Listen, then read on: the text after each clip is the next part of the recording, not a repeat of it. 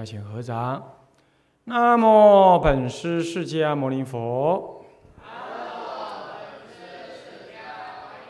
南无本师释迦牟尼佛。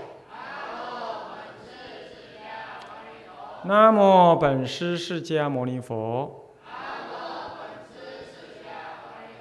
无上甚深微妙法。百千万劫难遭遇。我今见闻得受持。愿解如来真实义。中国佛教史，各位比丘、比丘尼，各位沙弥、沙弥尼，各位居士，大家阿弥陀佛。阿弥陀佛。啊，请放掌。我们上一堂课呢，就这个讲义啊，正文里头的第二啊第三页里头就是丙三呐，其实它是丙一啊，我当时不知道怎么搞，弄反了啊。那么呢？关于所谓的历史研究呢，是什么呢？是由人去研究一个对象，那进行一些动作，那达到一个结果，就这样四个主题啊。有研究的人去研究对象，研究那个对象，运用一些方法，然后呢，得到一些结论，这样就是历史研究。那我们之前已经讲过，那么这这单独就这个呃历史研究者这件事情，我们呢上一堂课特别说到了。那就是人，人那是凡夫，不是圣人。他所知有限，经验有限，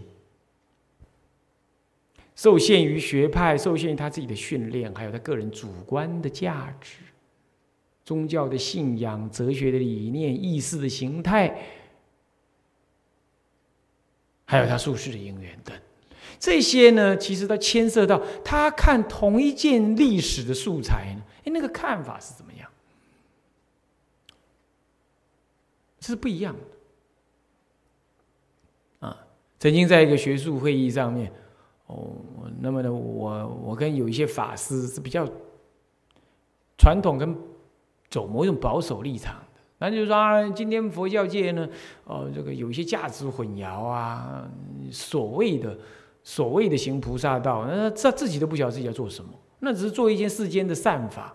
那他当然得到很大的愉快、精神的满足，并且引导了一些从来不信佛的人呢，甚至根本不想信佛的人呢，他去做世间的善事，捐款啦，做善事啦。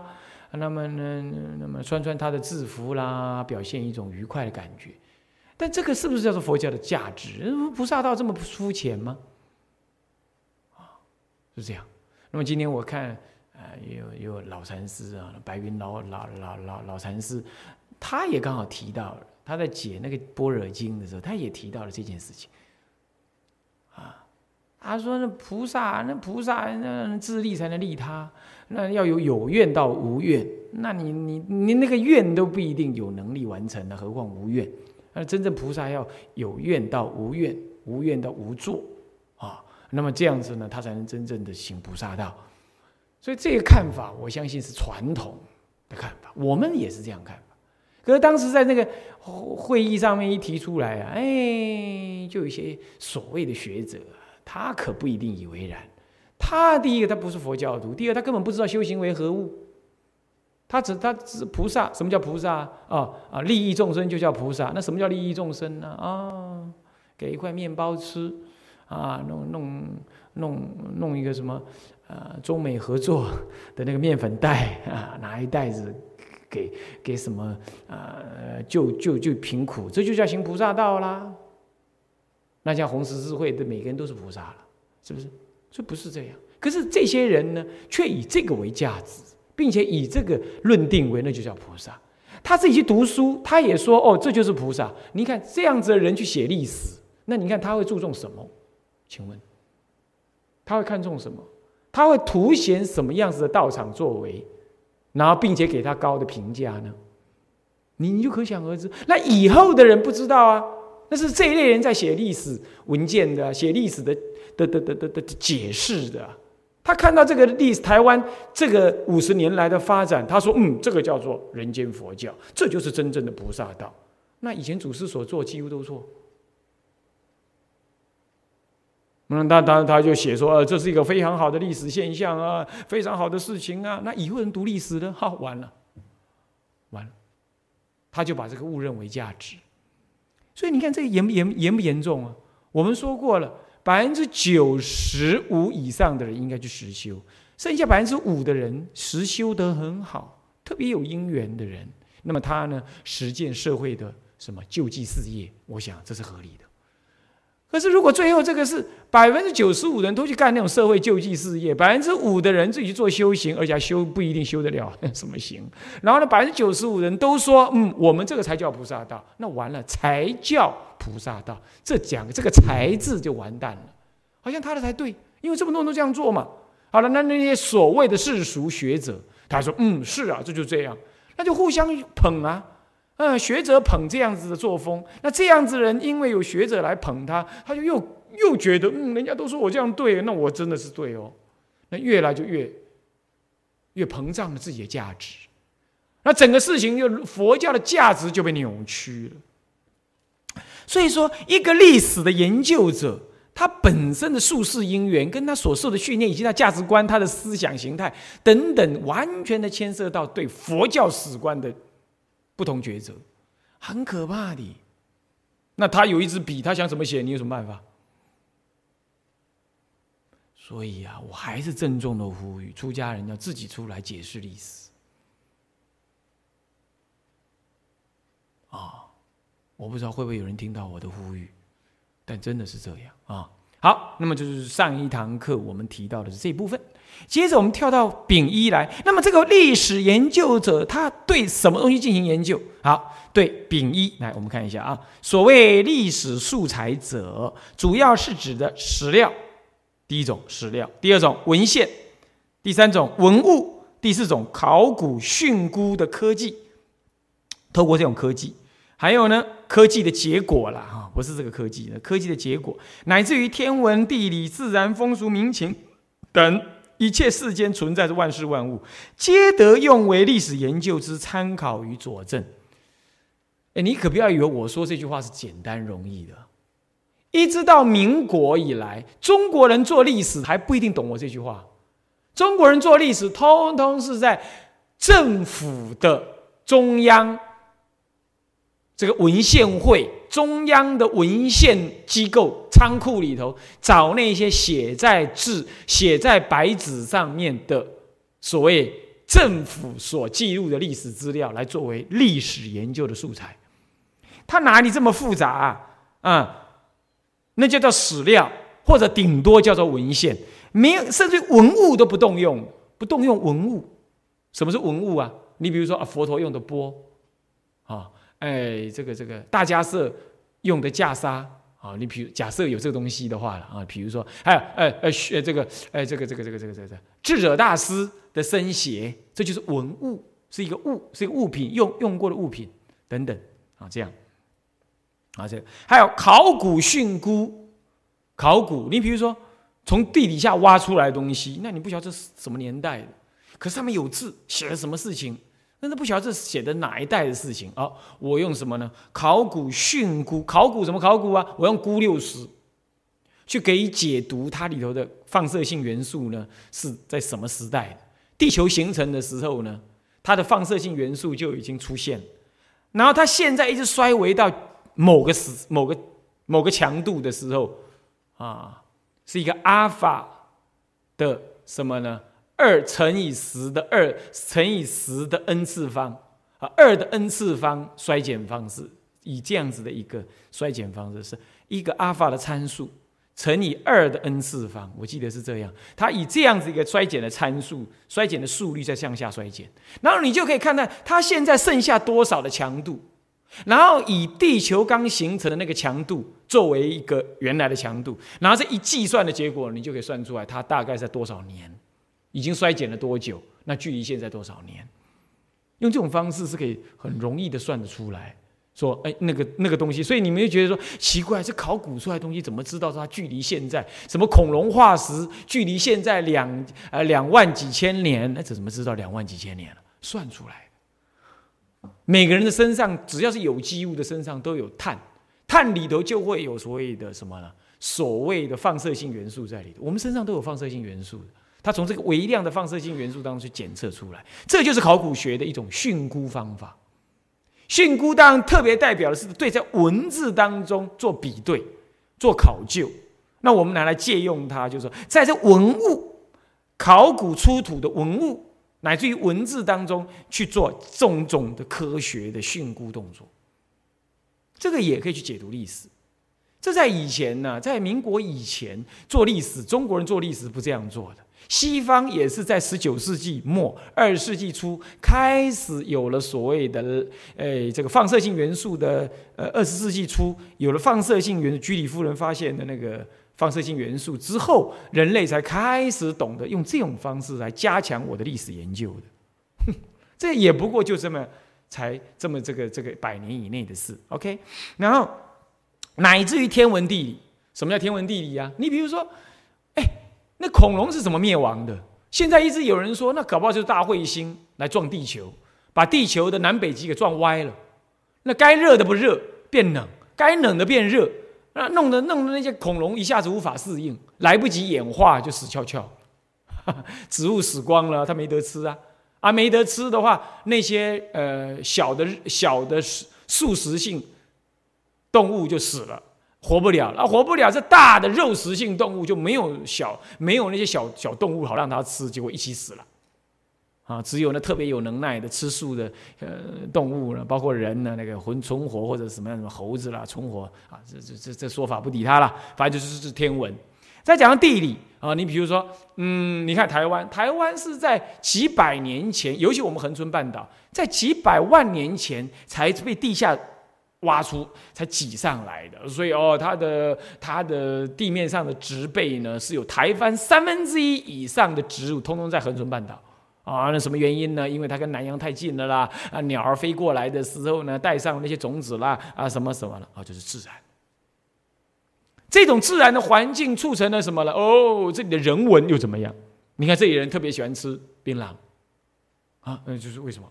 啊，就是环境啊，呃，什么样？哎，哦，所以说，呃，如果说，哎，你你考古的时候呢，在嗯，在在考古的时候，你发现说，哎哎，这个高雄呢，已经有很多槟榔在出现，你就想怀疑说，会不会是跟恒春这边的土著呢有什么关系，有什么贸易行为？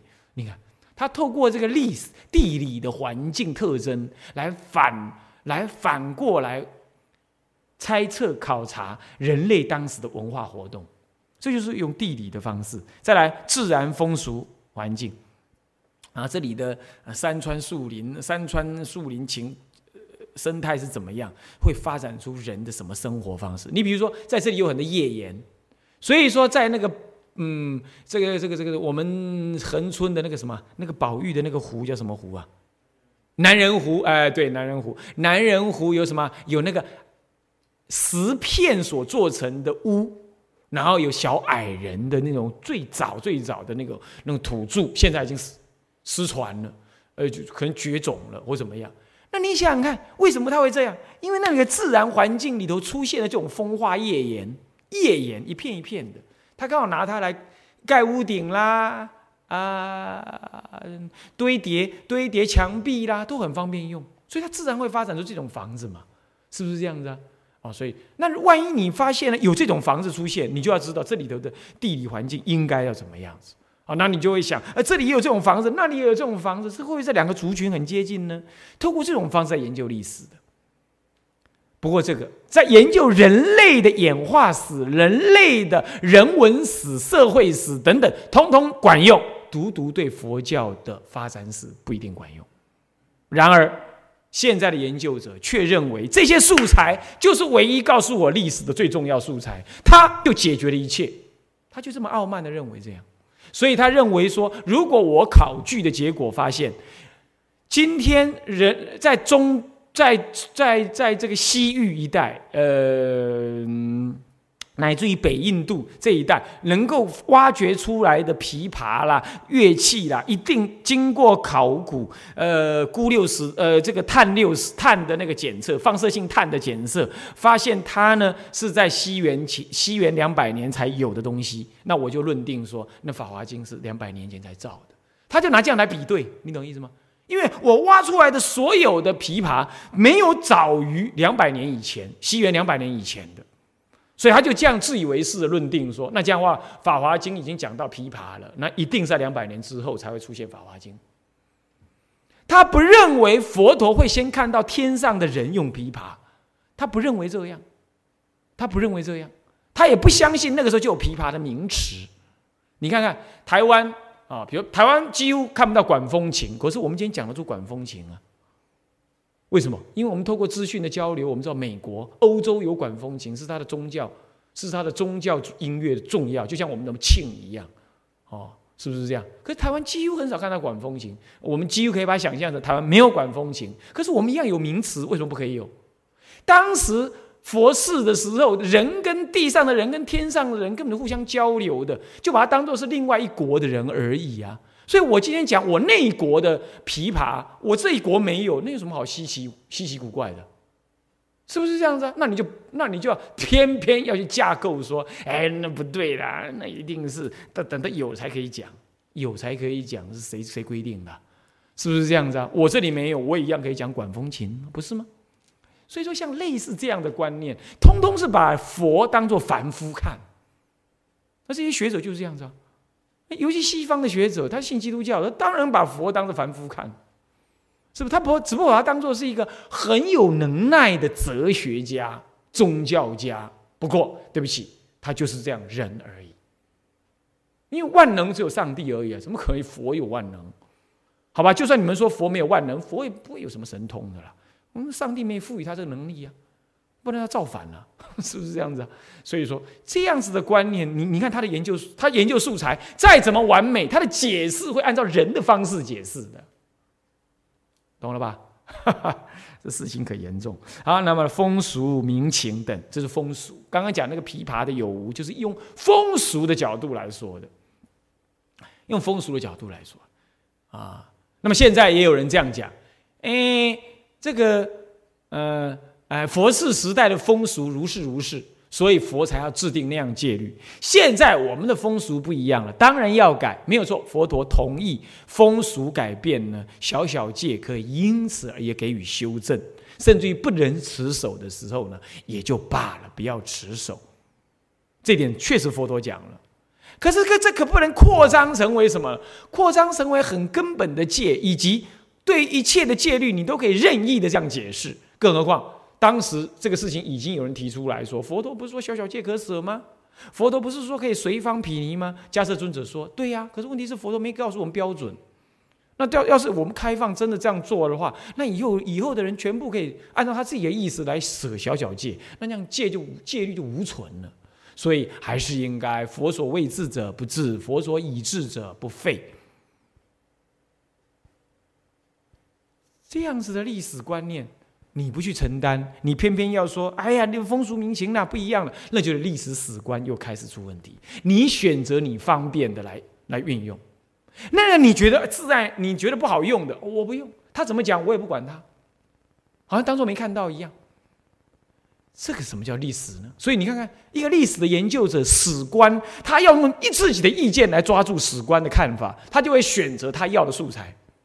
他把他不要的素材自然的没看到，也不引用。我常常讲，这叫做学术犯规。这是一种学术的犯规。哦，你就选你想用的。那那这样讲下来，历史不过是你的，你的什么呢？你的妃子而已，是是替你在什么？替你在解释你内心你主观的意见所用的一种工具而已。历史本身不是主体，它没有显现出它本来的样子。很多人做历史研究，即便拿了那么多素材，他做出来的结果是他期望的结果。就我上一堂课跟你讲说，有个信徒的女儿要读某一个大学的啊文学研究所的时候，他做论文，他老师已经先把结论告诉他了。那简单讲，就你站在我这个结论做啊，你的硕士就一定过。啊！如果你按不按照我这个结论做，对不起哈，我有太多方法，你可可以把你卡下来。你这样子，台湾学术怎么会有进步嘛？是不是？这在干什么用的？诸位啊，这样就听到了哈。所以说，迷信学者那没有意义的。学者有很好的学者没有错，真做学问的学者，真理想的学有，不过你很难分，哦，你很难分。那么所以要小心啊，不要这样子的呃颠倒啊。那么好，这样理解了之后哈，运用了史料文献，史料是总称，以下通通也可以叫做史料，也可以叫做史料的佐证。啊，比如什么呢？比如文献、文物、考古、训诂、科技的结果，乃至于天文、地理、自然、风俗、民情等这些的。最早最早，其实只有文献作为史料，其他的都不是史料，也不知道拿它来做史料。事后越来越多。那么我们。阿罗汉们，他是什么史料啊？他没有史料。你比如说，这个我当时，嗯，我曾我曾经写一篇论文，但是没有发表的，哎，不适合发表。就关于达赖喇嘛问啊，我们海公和尚说，呃，关于汉传的比丘尼传承有没有有没有断掉这个问题。那么他问了好多很尖锐的问题，那我当时为了这个回答这个问题，写一篇论文，依着他所问的去回答，就读到了一篇这样子的，就是说在这个北齐还是北呃还是在梁武帝时代啊，那么有比丘哈在边地受五人的戒，边地你知道边地五比丘可以受戒的，那么受戒了之后呢，他就担心说糟糕了。这我这样得不得戒啊？我要不得戒的话，我我披这个袈裟跟人家做结膜送戒，这我会不会贼住啊？他有点紧张，然后他就去问了一位罗汉西域，人家都说他是罗汉，他就问他，他说：“老人家，您可不可以想想办法帮我看看，我这样受戒得不得戒？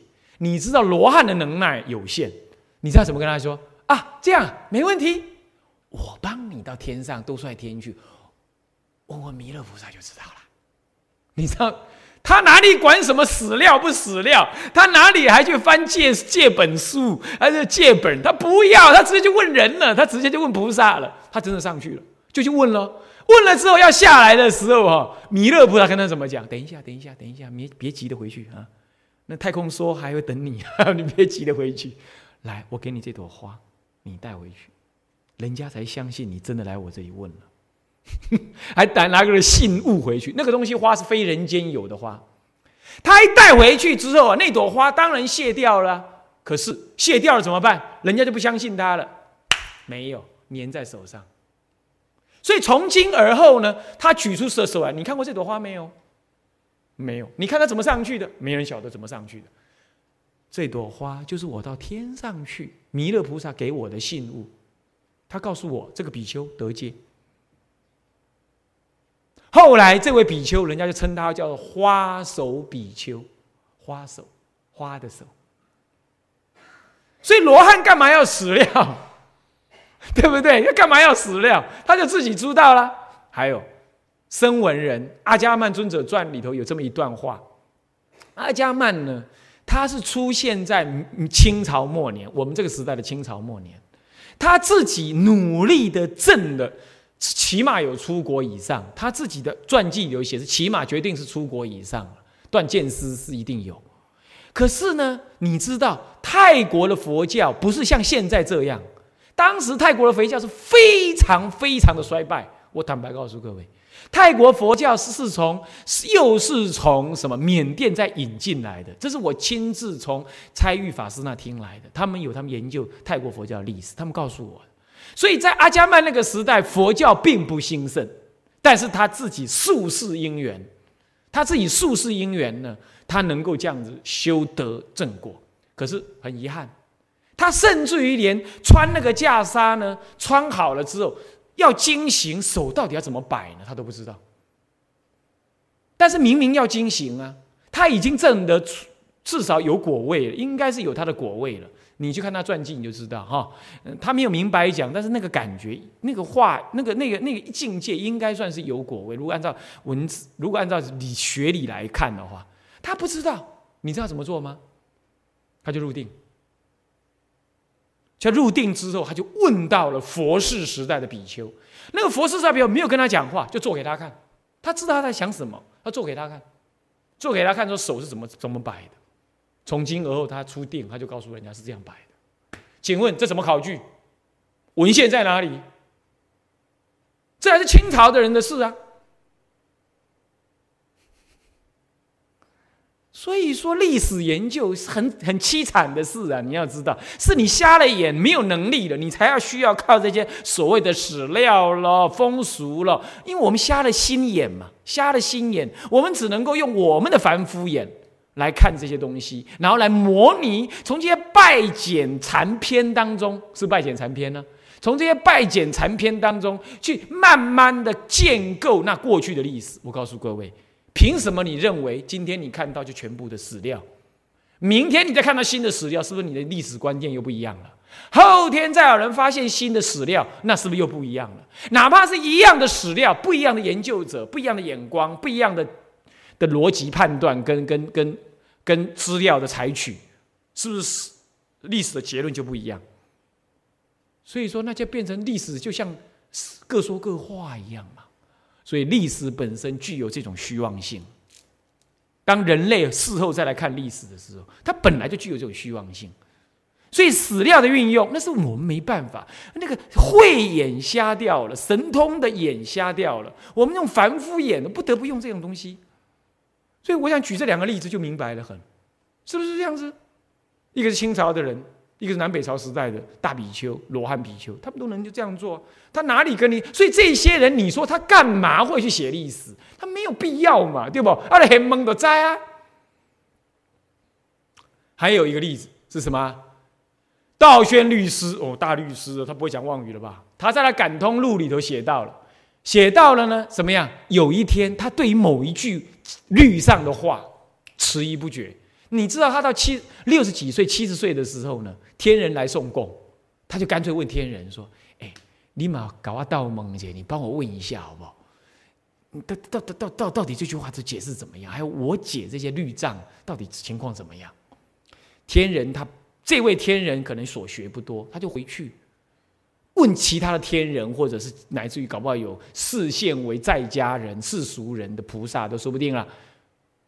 他呢，就是佛世时代的人，投胎去做天人的。对他来讲，佛世时代的情况怎么样，他很清楚。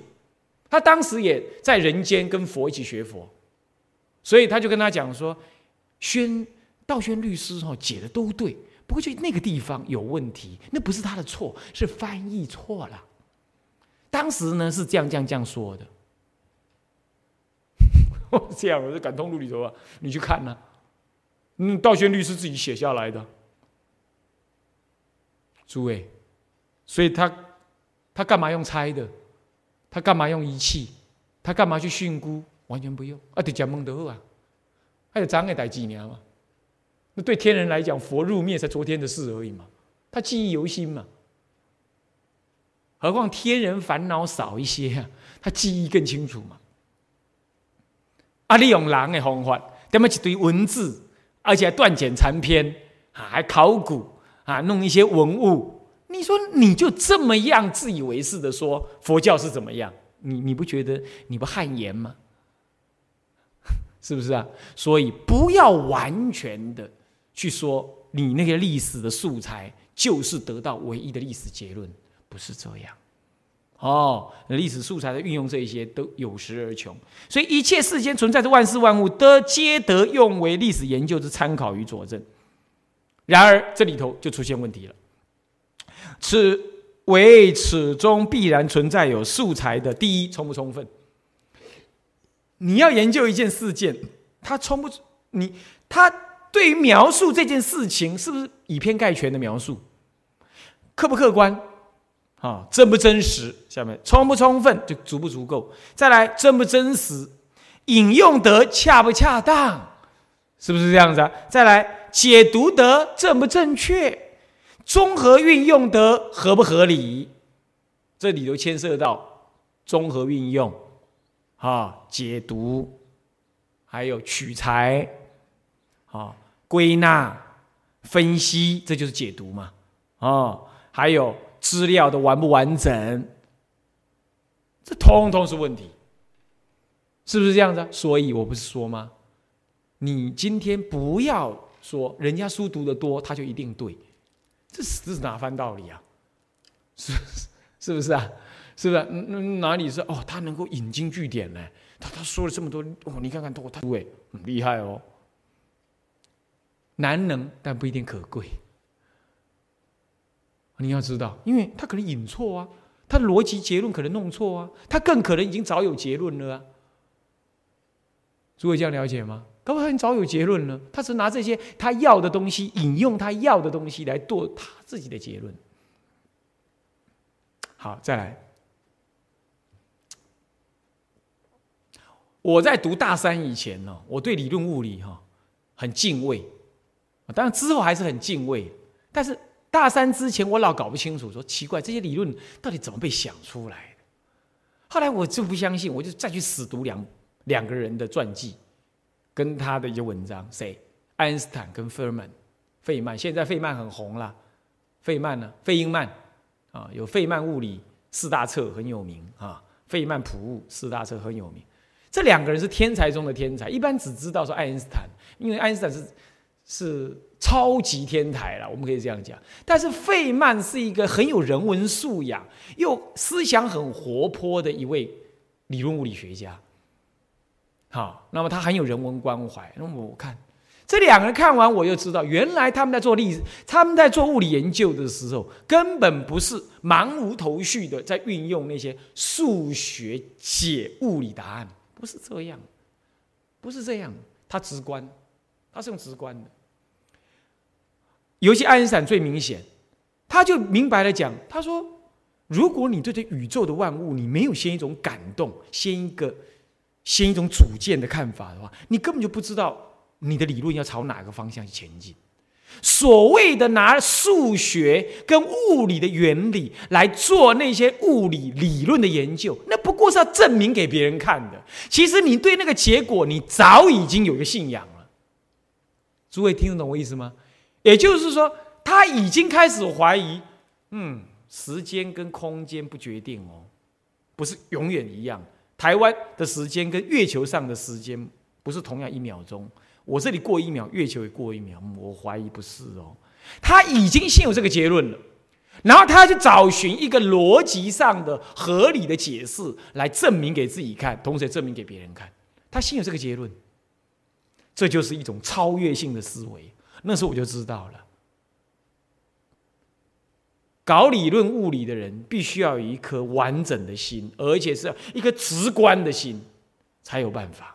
已经不再是那些很枝微末节的什么呢？数理运作而已。那个是工程师，读材料科学的，读化学的人，他就按照一个操作程序去操作出一个他不知道的东西出来，然后才检查它是什么特性。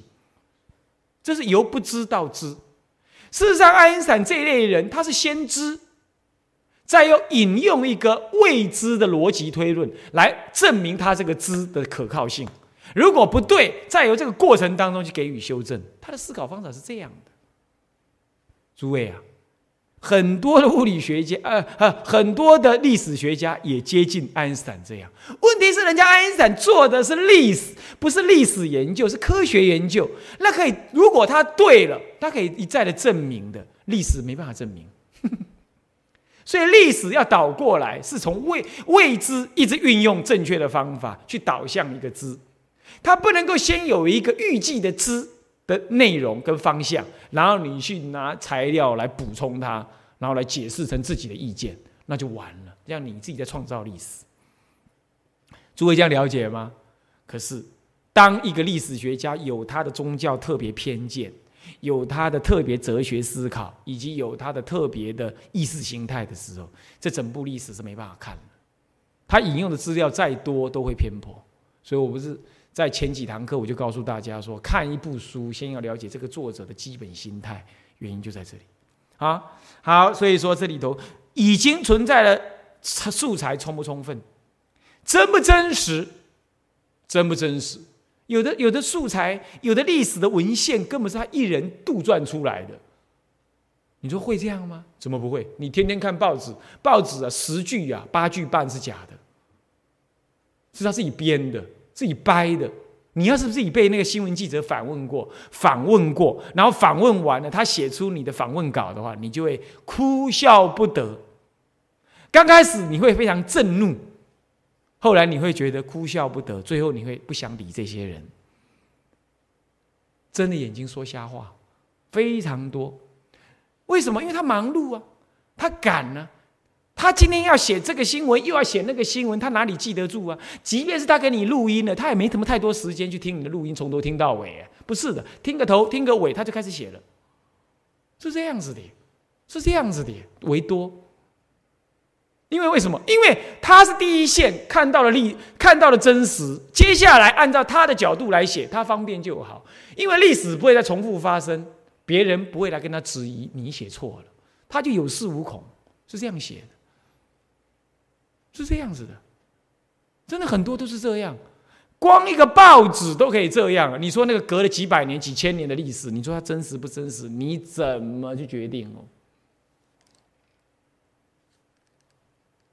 诸位，这不可不是我说的哦。这西方在十九世纪中叶以后，开始对这件事情进行很严厉的检讨。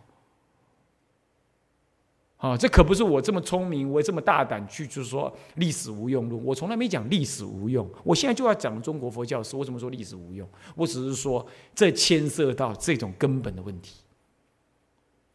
好，再来真不真实？再来引用得恰不恰当？有没有？是不是这样子啊？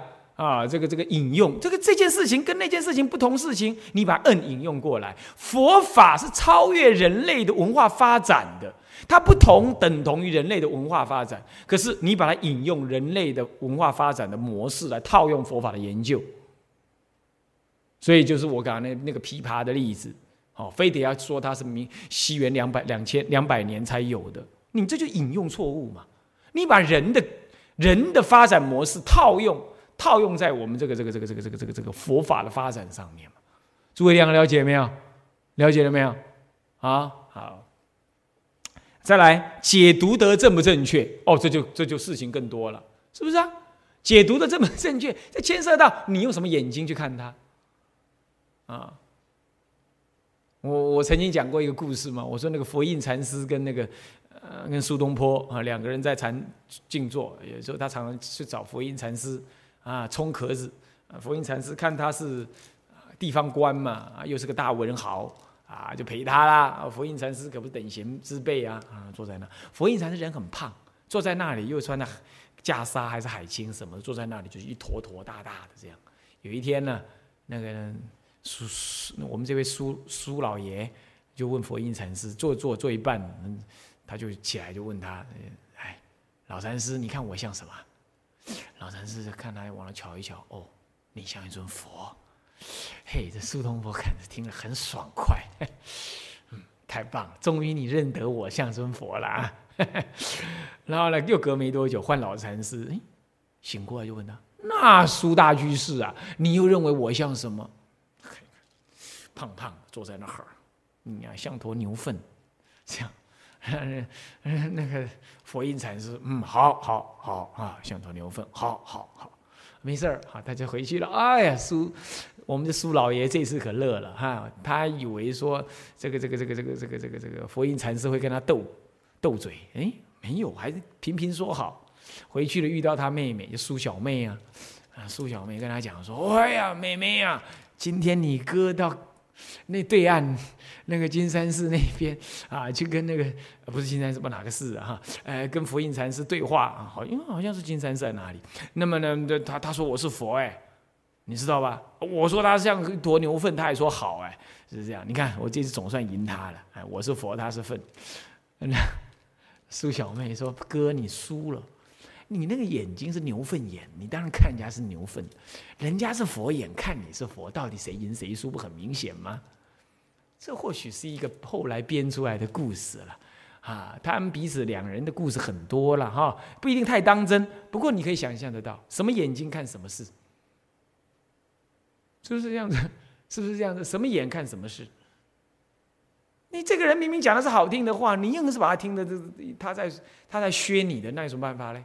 你就这么烦恼，你就这么没有自信，你就认为人家要削你，那有什么办法呢？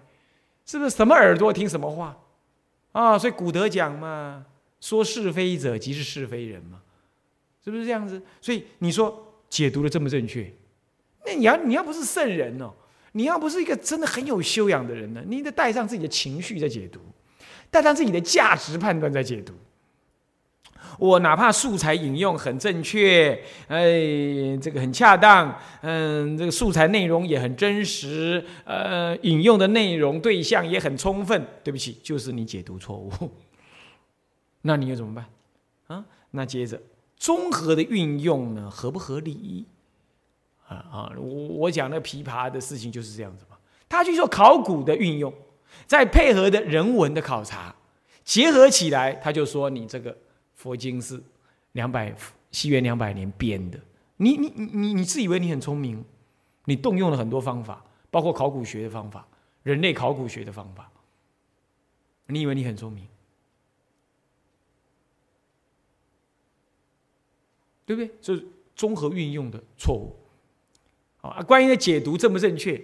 你比如说上次佛牙舍佛牙那个佛子舍利来的时候啊，那就有一些许说。这就有些无聊的新闻记者，还要再去问所谓的学者啊，哎，请问你对那个佛子舍利有什么看法？哎，我看那个是瘦骨啦，那哪有那个手指那么大的？他他马上就大放厥词起来了。那马上就这样子，哎，人家迎佛子舍利，古来的这个为佛子等等，他完全不做任何考据，他就一句话把你推翻，凭着我就是学者嘛。你来访问我，我就我就掰嘛，我就掰给你听。那那些记者呢，也是掰啊，就掰出来了，就写出来了。反正有人说我就敢，有人敢说我就敢写嘛。顾不得这八望天下不乱，惹来一点新闻，那不是更好？你你不晓得，你这句话一写下去，多少人本来要去拜佛佛子设立的，你动心要去拜的，一看啊，那我不去了。你坏多少人的善根？先暂且不说它真假好了。何况就历史上来说，它有一贯有一贯的传承，那你又怎么解释？你你你你你就完全不解读嘛？你完全不承认嘛？你就凭你自己的认历史认呃，凭你的经验认知啊，那还不是历史认知哦？历史认知认为那是真的哦，他就凭他的经验认知嘛？哎，那摩克林他他抄了。佛陀藏六金身，藏六的身体，一藏六，你你当然不相信喽，是不是？那你不相信，你们不需要任何理由，你只要说现在人没那么高，这样就好了。所以佛陀不可能那么高。所以你想想看，那人类，尤其是所谓的学者，某一类的学者，他愚痴无知，又没自信，可是他特别傲慢，他特别会放厥词。然后呢，再加上那些媒体，鼓风吹浪的这样子，那众生就在这错误的史观当中被伤害了。感觉到了没有？感受到了没有？啊！所以说，这都是运用的不合理，解读的不正确等等。所以，历史的素材也充满着问题。所以，研究历史的人本身也会充满着问题，历史的素材有充满问题啊。接着，那研究方法呢？哈哈，研究方法那更是充满问题。来看丙二，所谓的观察、测量、归纳、分析、比对、演绎、推论与辩证等历史研究之方法，虽在某种程度上有着人类逻辑上的客观标准。但却也一直受限于人类有限的逻辑与经验为基础而发挥。然而，光凭着人类的心灵乃至科技的经验等等，可足以完整地发现过去事件之真相吗？这已经就在告诉你了。哎，这段话应该很白，我也一再的说了，对不对？你运用什么方法？运用这八个方法。文史的研究不离这八个方法：观察，对不对？观察，先去理解那个对象是什么样，这就牵涉到解读了。测量，长宽高、年代，啊，这个这个这个这个这个这个数据，当时的人口，当时的什么是测量，把观察的结论、测量的结果来进行所谓的归纳啊，像类似的啊怎么样子的，或者进行表格分析。进行分析哦，这个在什么南方啊？这个气候怎么样？那人口因此怎么样？他们的饮食又怎么样？所以当时人口要用这样的饮食养这样人口，显然是养不够的。所以当时的帝王就要怎么样？哦，他开始进行什么？进行比对，进行演绎、推演这些资料，分析出来的资料，然后开始演绎。演绎就是把他原来的样子进行。沙盘推演一番，哦，懂意思吧？推演一番，那什么叫推论？就没有发生的，或者不知道他后来结果怎么样。你透过已知去推论未知，啊，知道意思吧？那演绎按照一套人类经验的逻辑去把它推演出来，啊，推演出来。那推论是甚至于那个逻辑都不很完整，你靠某一种经验，你去给予推论，哦，去给予猜测。然后最后辩证，辩证是什么？对方提出一个反反面的意见，反面意见来，我也提出一个反面的意见来，我来保护我的见解。那你继续，你继续提出一个反面意见来，我继续巩固，呃，继续呢，呃，为我的见解辩护，看最后到底是哪个是真的。所谓的古人讲，西方有这样讲，说真理是越辩越明啊，他他们有这种认知，这样这叫辩证。首先，呃呃，如果以我已经讲这句话了，真理越辩越明，对不对啊？对不对？对不对？对不对？人间事是可以叫对，因为经过辩论了，最后最后说啊，好了，那那我知道你的意思了，那可以啊，那那你也了解我意思了，那那也可以啊，那我们采取中间吧，这个是可能的，人间事是有可能的，但也不绝对是这样。那佛法的事，那更别提，那几几乎乎不可能。请问你怎么跟佛的自知自证的内容，你跟谁辩论呢？啊，凭你凡夫的经验，你能跟人家辩论，然后越辩越明啊？门儿都没有，是不是这样子啊？呃，我禅定中的境界怎么样啊？那我需要跟人家辩论吗？那我能如饮如人饮水，冷暖自知，是不是？是不是这样？那怎么辩论呢？那真理，真理就是我测见的。我很清楚明白，那就是，就好像说，我已经到了台北，我不需要再跟你辩论这里是不是台北嘛？我已经看到台北的牌子了嘛？是不是这样？我还跟你辩论干什么呢？他已经不需要跟你辩论。两个住在高雄的人才在辩论高雄是不是台北，那这这两位老兄才是可怜的人，他才需要辩论，是不是？所以说，佛法里头也可以辩论，但辩论绝对不是好有效的方法。那你说人家西藏也有辩经哎，那是在训练你的逻辑，训练你的对对经文的运用跟理解，那是在一种训练思考训练，那当然可以啦，是不是这样的？我们也不反，我们也从来没反对辩证这件思维方法，没有反对啊。我只是说，你你你不要以为这样就能得到真理，那哪有这回事？不是这样子。当然了，如果有人讲出一个歪理来。我们当然也要因透过辩证的证明、举例等等逻辑性的来告诉他，你这个歪理是错的。当然可以，这还是需要辩证。所以我说辩证没有不好，我只是说辩证没有你想象那么神圣、那么决定、那么有价值啦。好了，你看每一个动作，通通具足着解读正不正确、综合运用合不合理，好，乃至运用的材料充不充分。啊，以及材料本身真不真实，啊，你的推论什么的，是不是受限于你自己的经验等等？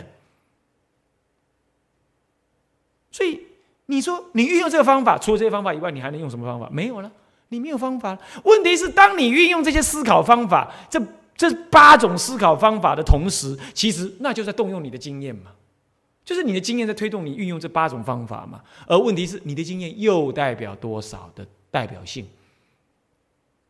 嗯，人类的眼睛，你说能看多远？管你是二点零还是零点二，一张纸通通遮掉了，是不是这样？管你耳朵有多灵，你跟狗比起来，十万倍分之一，你管你鼻子有多灵，百万倍分之一，跟狗比起来，百万倍分之一。你凭你的六根所建立的人类经验，你说你就运用这些能耐，你能办法把物理经验、呃历史经验读得很完整？这是有限的逻辑经验呐，诸位，所以这样了解吗？所以这里头也充满着一些可能存在的问题啊。至于以下，它有什么价值没有？那我们在丙四就可以看到了。你说刚刚这样说了，好像都没有价值啊！放弃，放心，我们并不是要否定历史的研究，我们要先看到它的盲点，我们才来看历史的研究跟进行历史的研究，我们才会谦卑小心。我的态度是这样啊，我态度并不是要否定历史的研究啊。好，我们时间到了啊。向下文长，复以来日，我们回向。众生无边誓愿度，烦恼无尽誓愿断。法门无量誓愿学，佛道无上誓愿成。自归依佛，当愿众生体解大道，发无上心。自归依法，当愿众生深入经藏，智慧如海。自归一生，当愿众生同理大众，一切无碍。愿以此功德，庄严佛净土。上报四重恩，下济三途苦。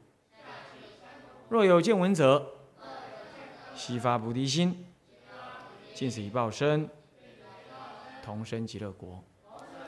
南无阿弥陀佛。南无阿弥陀佛。南无阿弥陀佛。